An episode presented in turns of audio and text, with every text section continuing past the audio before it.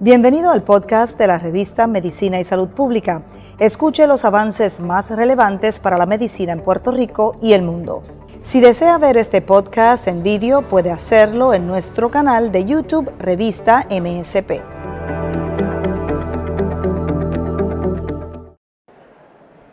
¿Qué tal amigos? Muy buenos días. Les saluda la periodista Sandra Torres Guzmán.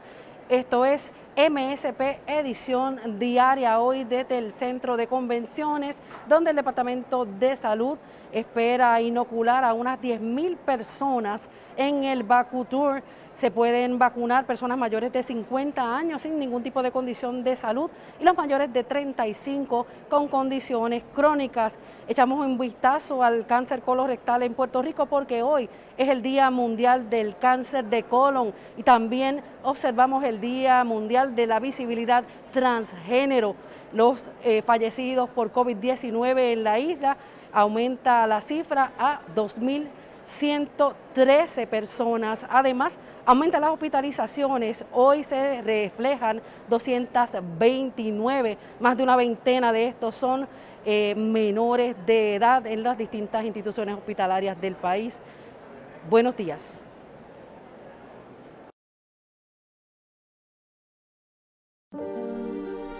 Día Mundial contra el Cáncer de Colon. El cáncer es una patología que se da por un crecimiento anómalo de las células del intestino grueso este día se celebra el 31 de marzo y su objetivo es sensibilizar a toda la población sobre las necesidades que tienen los pacientes diagnosticados con esta enfermedad. El cáncer de colon es el tercero que se diagnostica con más frecuencia en las personas. En Puerto Rico, el cáncer colorectal representa la segunda causa más común de cáncer en hombres y mujeres, según el Registro Central de Cáncer de Puerto Rico, durante el periodo 2006-2010 se reportó una tasa de incidencia ajustada por edad y a la población de Estados Unidos de 34.8 por cada 100.000 mujeres y 52.0 por cada 100.000 hombres. De acuerdo a las tasas de incidencia de dicho periodo, el 4.9% de hombres y las mujeres que nazcan hoy en Puerto Rico tendrán un diagnóstico de cáncer colorectal en algún momento de su vida esto según Registro Central de Cáncer de Puerto Rico de 2014. El Registro Central de Cáncer también indicó que durante este periodo los hombres tuvieron 50% mayor riesgo de desarrollar cáncer colorectal en comparación a las mujeres. El cáncer colorectal es la primera causa de muerte por cáncer más común en hombres y mujeres puertorriqueños.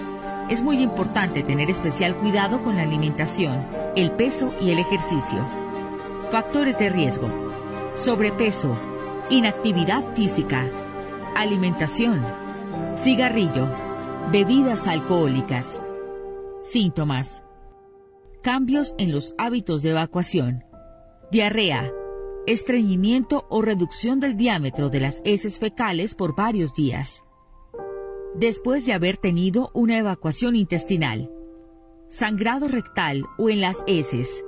Cólicos, debilidad y cansancio. Es importante una detección temprana para poder salvar vidas y prevenir esta enfermedad a través de hábitos saludables.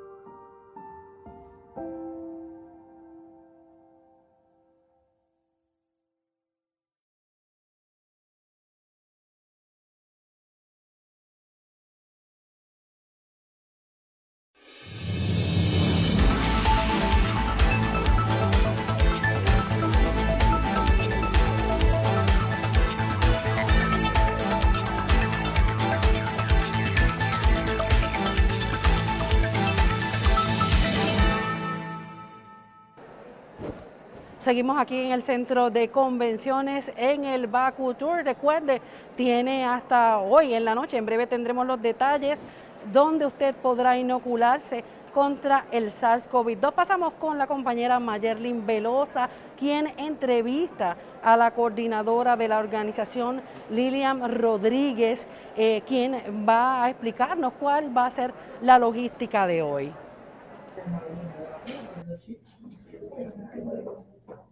Gracias por unirse una vez más con nosotros en MSP, en esta redacción, como siempre, complacido de llevar a ustedes información importante en materia de salud y de ciencia. La ciencia y la salud siempre son noticia. Soy Mayerlin Velosa y hasta ahora pues llevamos una actualización importante eh, de noticias en Puerto Rico, porque hoy la Coalición de Inmunización y Promoción de la Salud en Puerto Rico, Voces, junto al Departamento de Salud, llevan a cabo la vacunación masiva Super Vacutur por 15 horas consecutivas, hoy 31 de marzo desde las 7 de la mañana hasta las 10 de la noche, esto en el Centro de Convenciones Pedro Rosselló González en Miramar. Esa vacutur será entonces en este lugar y justamente para hablar sobre la logística, cómo está organizado todo el evento para llevar a cabo esta eh, importante jornada, nos acompaña Lili Rodríguez, ella es directora ejecutiva de Voces, le damos la bienvenida a MSP, gracias por estar con nosotros. Gracias, Mereli. Un, eh, un placer saludarte y saludos a todo el equipo de MSP. Gracias por, por regalarnos un tiempo. Sabemos que hoy es una jornada compleja para ustedes, pues van a tener mucho movimiento. Eh, pues hablemos un poco de la meta que tienen para hoy, cómo se han organizado para llevar eh, a cabo esta jornada, la logística, cómo ha sido. Eh, mira, este, vos, como sabes, y muy bien introdujiste, es una organización sin fines de lucro que está compuesta con sobre 110 diferentes grupos que todos tenemos como una misión muy clara de proteger a la población contra enfermedades prevenidas por la vacuna, o sea, con vacunas, ¿no? Así que básicamente hemos convocado a más de 235 profesionales de la salud, eh, que van a estar aquí en el día de, eh, o sea, que están aquí en el día de hoy y sobre más de 400 voluntarios que estamos también dando esa milla extra para, para lograr esa inmunidad de rebaño que se necesita en Puerto Rico. Así que las personas han sido convocadas a través de una plataforma eh, donde se les ha dado una cita previa para venir y vamos a atender aproximadamente entre 800 a 1000 personas por hora. tenemos un total de 82 inmunizadores eh, tenemos un total de 60 dosificadores, que son los que montan la vacuna, y también tenemos un total de 80 registradores para que ese flujo de personas sea lo más rápido posible y un área de observación donde tenemos un grupo eh, de estudiantes de enfermería, estudiantes de medicina y un equipo de respondedores que está observando cualquier reacción que pudiéramos tener ante la vacuna. Así que nuestra expectativa de mañana es atender unas 10.000 personas eh, en un solo día, en un periodo de unas 15 horas completas, desde las 7 de la mañana hasta las 10 de la noche. Va a ser una jornada bastante extenuante y pues auguramos que sea muy exitosa y que sean muchas las personas que se acerquen, ¿no? Eh, hablando de la población que va a ser inmunizada, eh, ¿cuál es la población? Digamos, ¿quiénes van a ser vacunados hoy? Mira, eh, como bien saben y se ha hablado, ¿verdad? En muchos foros, Puerto Rico está llevando la vacunación a través de las fases, eh, ¿verdad? emulando y siguiendo las directrices del Centro de Control de Infecciones, el CDC. Así que nosotros ya comenzamos la fase 1A, que básicamente casi está completada. Eh, son los profesionales de la salud, estamos hablando de primeros respondedores, estamos hablando de todo lo que es la infraestructura de, hospitales eh, y, áreas de salud y todos los médicos en, su, en sus prácticas privadas o públicas, enfermeras, personal de laboratorio, etcétera. La fase, la fase 1B, eh, que son los eh, ahí entran lo que son eh, los pacientes con enfermedades crónicas. El Departamento de Salud de Puerto Rico tomó una decisión muy crucial, que ya estamos viendo el impacto positivo de haberla tomado, y es que se vacunen las personas de 65 años o más primero. De este grupo, me atrevería a decir que ya estamos sobre el 75 o el 80% de las personas. Es apenas tres, o cuatro semanas, el Departamento de Salud bajó la edad a unos 50 años con enfermedades crónicas y apenas este pasado lunes pasado acaba de abrir los grupos de 35 años o más con enfermedades crónicas que pertenecen todavía a la fase 1B, pero también abrió primera, la primera capa, si le podemos decir, de la fase 1C que son la industria de telecomunicaciones, la industria de eh, alimentos, desde que se produce el alimento hasta que se sirve en la mesa. Eh, abrió la, la, industria de la banca eh, y también abrió lo que es el área de telecomunicaciones, que creo que ya lo mencioné.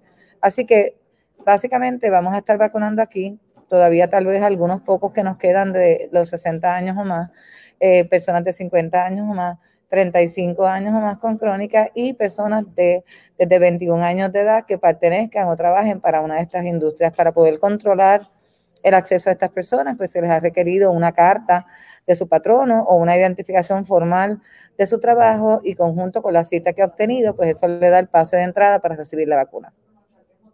Justamente le iba a preguntar sobre ese tema, sobre los requisitos que tuvieron que cumplir las personas, tal vez registrarse en el portal y poder tener pues su cita ya previa. ¿Qué, otro, qué otros pasos debían seguir estas personas para poder inocularse?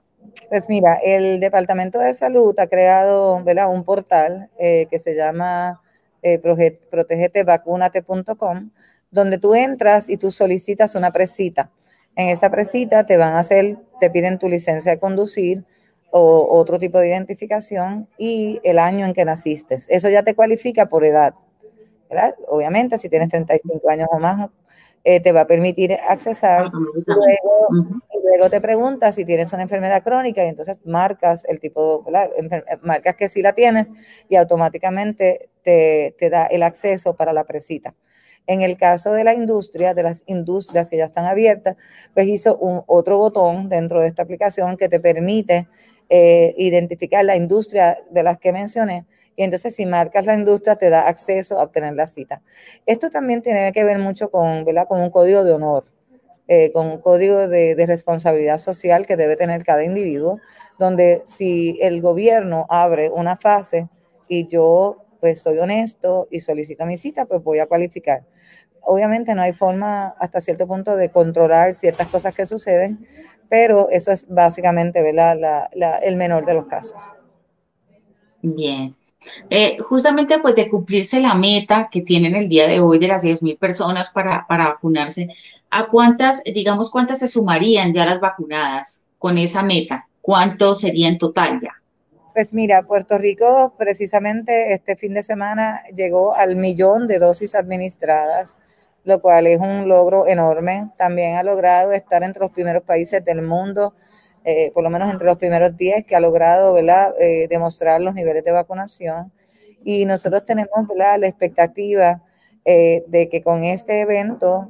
Este, marquemos el comienzo de unas vacunaciones más masivas de las que estamos haciendo, pero también con unos horarios extendidos, porque nosotros hemos estado haciendo aproximadamente, hacemos dos eventos municipales semanales donde vacunamos entre 1.000 a 1.500 personas por evento, pero ya es como se abren unas categorías nuevas, pues hace falta que tengamos este, más espacio, más horas para que la gente pueda venir fuera de hora laborable o, fuera de las horas regularmente laborables, ¿verdad? Porque hay personas que trabajan de noche. Así, entonces estamos empezando a trabajar con un poco más de flexibilidad. Si este evento resulta lo exitoso que nosotros, ¿verdad? Este, esperamos que sea así, pues debe ser el marco de referencia para que continuemos trabajando vacunaciones de esta magnitud en otros municipios o en otras regiones de Puerto Rico. El éxito que ha tenido pues la jornada de vacunación en general en, la isla, en Puerto Rico, eh, ¿cómo, cómo, ¿cómo, les ha permitido hacer un control sobre el COVID en, en la isla? Digamos, eh, cómo ha sido eh, la garantía de que ha sido exitosa esta, estas jornadas, de que se ha llevado eh, correctamente y les ha permitido, han visto quizás eh, la regulación, quizás en el caso de contagios, en el control del COVID en la isla? Eh, mira, te comento que escuché al secretario de hablar, porque yo no soy científica y ¿verdad? Quiero, quiero aclarar esto, o sea, llevo muchos años trabajando en el área de vacunación y, y tengo mucha experiencia en el área de vacunas, eh, pero he escuchado en estos días a varios, a varios médicos o profesionales de la salud que han hablado de que ya en Puerto Rico, por ejemplo, la cantidad de mortalidad ha bajado, la, la, cantidad de complicaciones, de hospitalizaciones y complicaciones también ha bajado.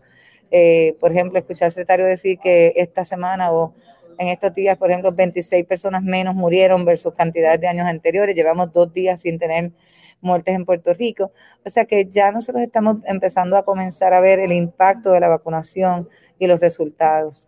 O sea, obviamente todavía nos falta mucho camino por recorrer, hay mucho trabajo que hacer, pero te puedo decir que Puerto Rico está dando cátedra en, en unión, o sea, en cómo colaboramos entre salud, las organizaciones sin fines de lucro, las organizaciones de profesionales de la salud, los proveedores, los hospitales, o sea, cómo, cómo ¿verdad? todo el mundo está colaborando, más un universo de voluntarios, eh, porque como le explico a la gente, la vacunación no es solamente poner una vacuna, La vacunación comienza desde que llenamos nuestro documento, desde que te precualificamos, desde que te escuchamos, inclusive, ¿verdad? De todo el miedo que puedes tener de ponerte una vacuna eh, nueva, este, luego tal vez vacunarte, observarte, luego darte seguimiento para la segunda dosis.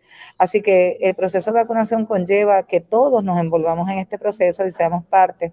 Y en la medida que es una campaña que llevo hace, hace meses, o sea, si tú recibiste la vacuna, eh, y tuviste ese regalo de vida, pues entonces ayúdanos a darle ese regalo de vida a otras personas y que podamos entonces con voluntarios seguir continuando esta gran labor. Lili, yo aprovecho su experiencia y su trabajo constante con el tema de vacunación para preguntarle sobre la respuesta que ha tenido la gente con el uso de las diferentes vacunas. Pfizer, Johnson y Johnson, ¿cuál ha sido la respuesta de la comunidad en torno al tema? Pues mira, eh, para nosotros en Puerto Rico ha sido una gran sorpresa. Eh, o sea, sabíamos que había una buena respuesta, pero no sabíamos que íbamos a tener una respuesta tan positiva hacia la vacunación. Y yo, y yo se lo adjudico mayormente a que Puerto Rico tiene una buena cultura de vacunación. Eh, se ha estado trabajando por muchos años con el tema de educar a la población de por qué realmente vacunamos.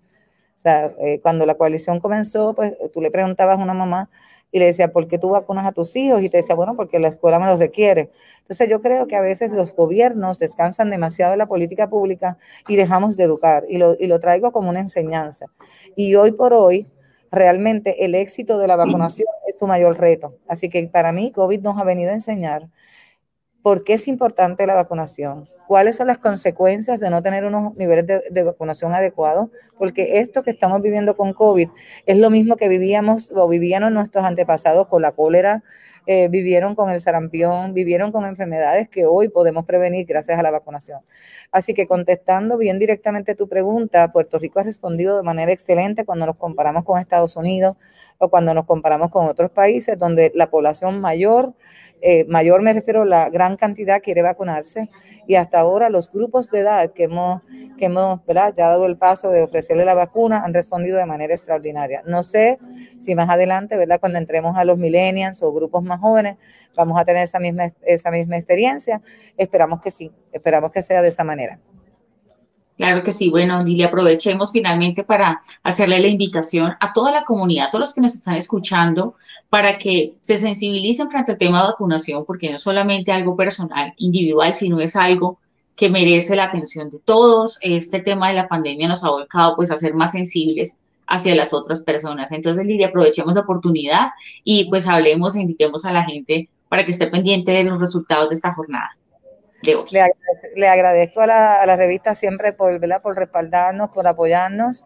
Eh, todavía a lo mejor, eh, ¿verdad? Eh, entiendo que ya tenemos las 10.000 citas asignadas para el día de mañana, así que esperamos lograrlo, pero si usted no ha logrado obtener citas, puede hacer, hacerlo a través de protegetevacunate.com o entrar a la página de vocespr.org y ahí hay un botón también que lo lleva a la misma página y oriéntese, edúquese. Si aún tiene dudas de vacunarse o si escucha alguna persona que tiene dudas, vayamos a esas fuentes. La ciencia ha demostrado una vez más eh, ¿verdad? Que, que, que, existe ¿verdad? una luz después del túnel y que si nosotros logramos la inmunidad de rebaño y que otros países la logren, vamos a volver lo más pronto posible a la normalidad.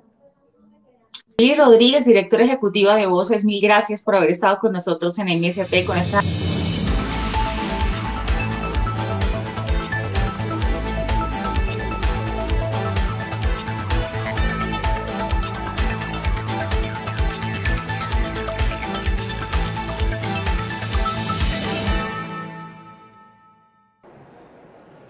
Continuamos desde el Centro de Convenciones en Miramar, escenario del Super, Super Bacutur que organiza el Departamento de Salud de Puerto Rico en conjunto con la organización Voces, con nosotros la doctora Iris Cardona, directora del programa de vacunación del Departamento de Salud. Buenos días. Buenos días.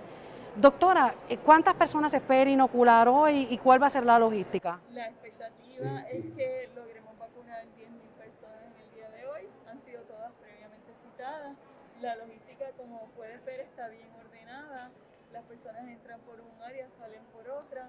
Tenemos un ejército de vacunadores aquí, de voluntarios trabajando en el proceso y esperamos que todo esto fluya ordenadamente. ¿Cuál es la expectativa por hora?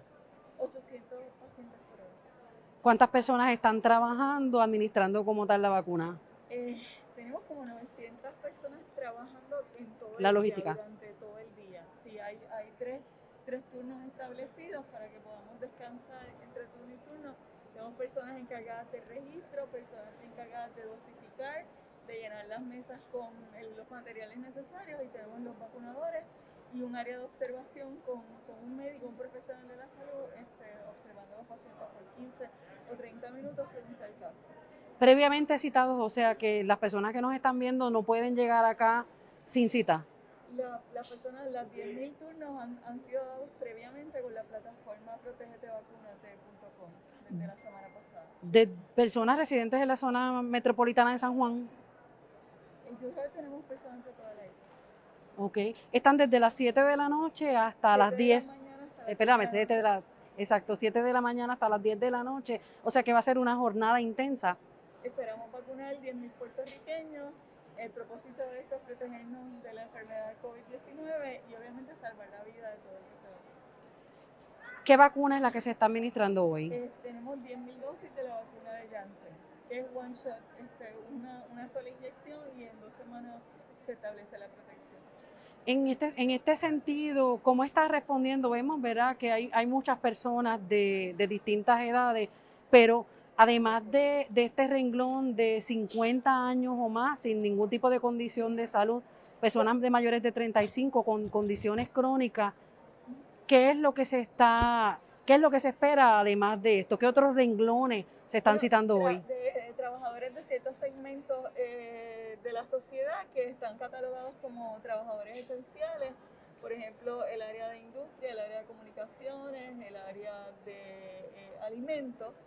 Eh, en esas categorías, cuando se solicitaba la cita, se establecieron los turnos logísticamente. Ahora, como podrán ver, estamos atendiendo el renglón de mayores de 50 años de edad y según pasen las horas, pues entran los más jóvenes. La- eso fue eh, planificado de esa forma. Y entonces esos otros ren- renglones pueden incluir trabajadores desde los 18 años. Desde los 18 años. O sea, sí. Eh, en ese sentido, ¿ha habido alguna eh, estadística, alguna evidencia de la, si ha habido reacciones eh, fuertes a esta vacuna Jensen o no? No, hasta el momento no. Nosotros hemos, hemos hecho múltiples actividades de 1000 dosis, 1500 hasta 3000 dosis. Hace dos semanas hicimos una eh, y no, no hemos tenido eventos mayores.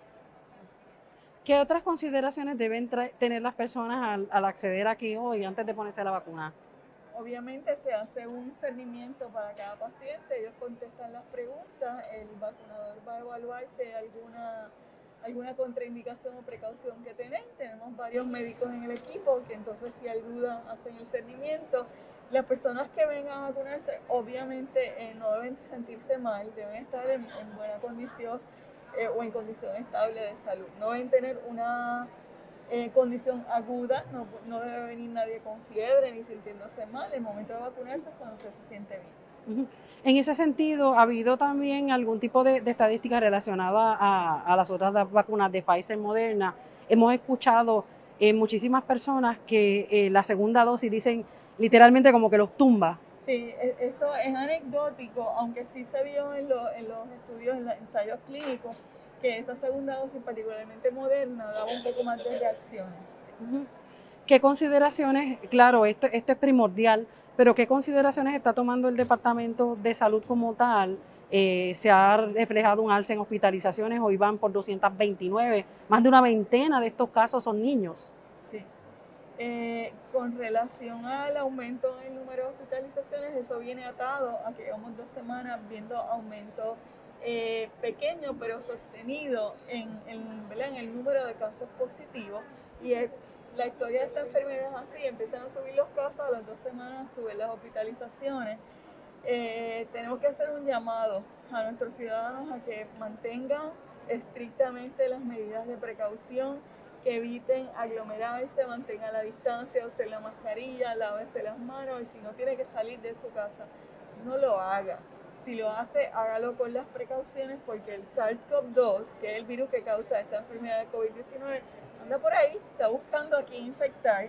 Aquellos eh, que ya han tenido el privilegio de ser vacunados igualmente deben mantener todas estas medidas de precaución hasta que podamos ver que los casos se llevan a cero. Con relación a los niños, te puedo comentar que eh, estamos viendo más casos, eso es correcto, llevamos un mes viendo en promedio este, 19, 20, 22 hospitalizaciones. En los niños, en términos generales, la enfermedad no da tan fuerte. No obstante, un niño con fiebre, con síntomas gastrointestinales, se puede deshidratar y muchas veces la razón de hospitalización es esa. Claro, nuevamente una exhortación eh, para las personas que están citadas y cuál sería la próxima ruta. Las personas que están citadas deben pasar por aquí cercano al periodo de tiempo en que recibieron eh, su, cita eh, para que mantengamos este proceso ordenado y el tiempo de espera no sea tanto. De cara a las próximas actividades, durante el día de hoy, además de este ejercicio, en todo Puerto Rico se están llevando a cabo ejercicios de vacunación. Tenemos sobre 900 proveedores del servicio de vacunación que están deseosos, que tienen vacunas y que están prestos a dar el servicio.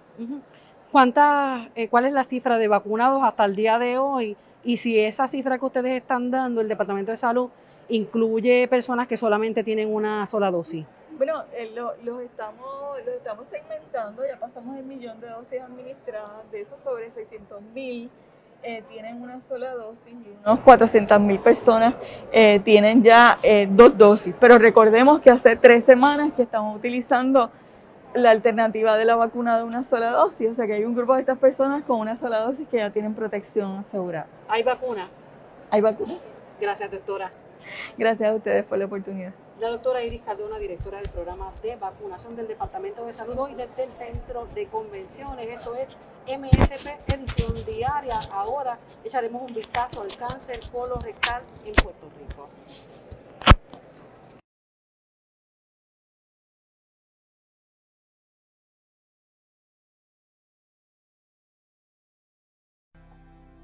Cáncer colorectal. El cáncer colorectal es el que se origina en el colon o en el recto. A este cáncer se le puede llamar cáncer de colon dependiendo el lugar en que se origine. El cáncer colorectal es uno de los tipos de cáncer más frecuentes en Puerto Rico. Recientemente se estima que se diagnostica alrededor de 5 casos por día. Estos son 1.700 casos cada año.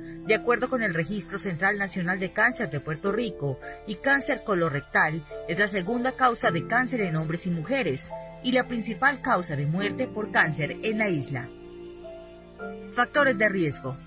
Para poder hacer una prevención efectiva en la detección de cáncer colorectal, debemos entender los factores de riesgo más importantes asociados a esta malignidad. Algunos de ellos son obesidad, alto consumo de carne roja, fumar, alta ingesta de alcohol, dieta baja en frutas, vegetales. Pruebas para prevención o detección temprana. Existen diferentes pruebas de atención para el cáncer colorectal, en las cuales se encuentran las pruebas fecales, las radiológicas, las endoscópicas, el ADN en sangre. La prevención de cáncer de colon es importante, ya que una atención temprana puede salvar vidas.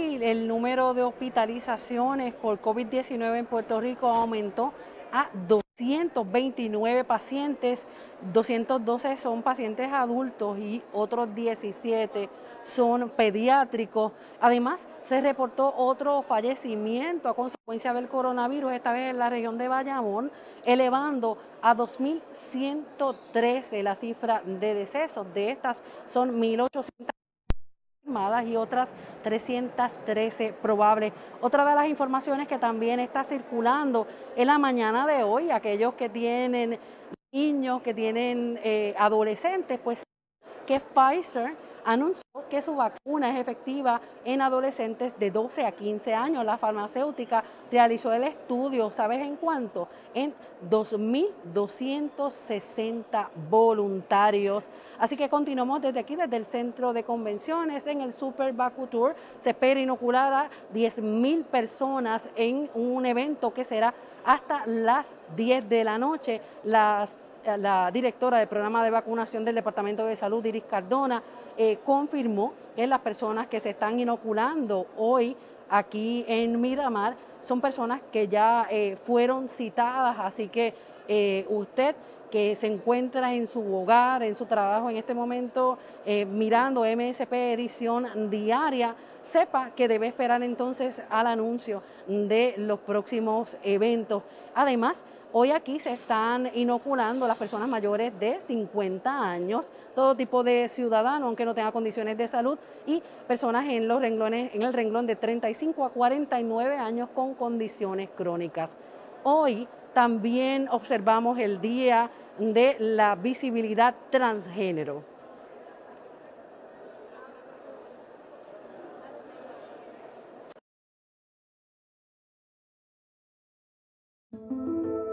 Día Internacional de la Visibilidad Transgénero.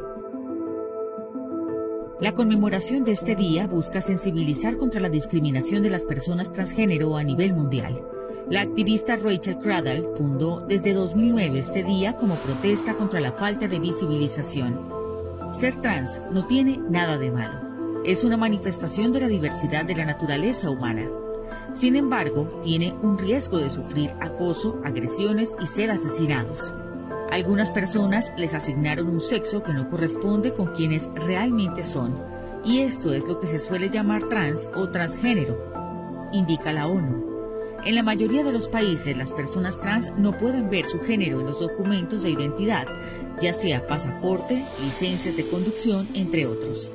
¿Qué pueden hacer los gobiernos para crear sociedades inclusivas? Investigar y enjuiciar los actos de violencia, tortura, malos tratos cometidos contra las personas trans, impartir capacitación a la policía, funcionarios judiciales y al personal de los centros de acogida para que puedan atender las necesidades de esta comunidad, reconocer legalmente la identidad de género de los documentos oficiales.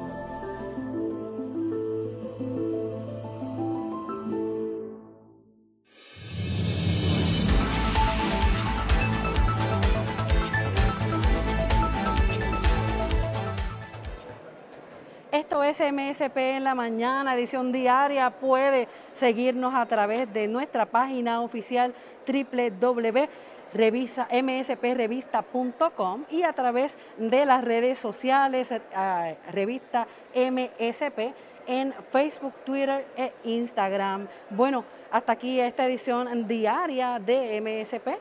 Eh, desde el Centro de Convenciones, Sandra Torres Guzmán, en la dirección técnica Fabiola Plaza.